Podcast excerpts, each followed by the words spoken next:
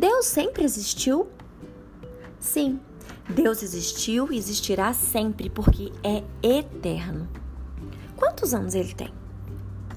E teu pai? E teu avô? Há quantos anos existe o mundo? Há quantos e quantos anos? Pois bem, antes de existir o mundo, quem existia? Só Deus. Quando foi que Deus nasceu? Deus nunca nasceu, Deus sempre existiu. Tu envelhecerás, teus cabelos ficarão brancos como os do teu avô, e depois morrerás, assim como todos os homens. O mundo também terá fim, como, to como todas as coisas que nele estão. E Deus? Ele não morrerá, não acabará nunca, mas estará sempre vivo.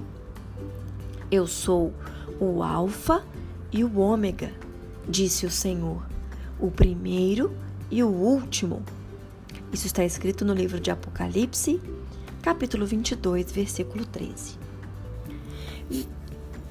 Deus é representado como um velho venerando, para mostrar-nos que em Deus não há idade.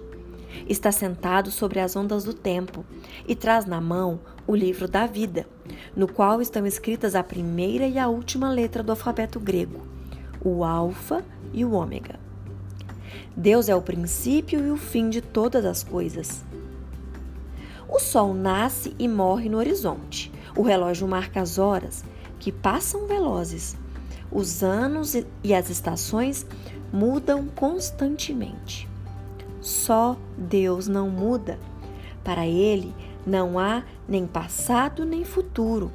Está presente sempre na sua eternidade.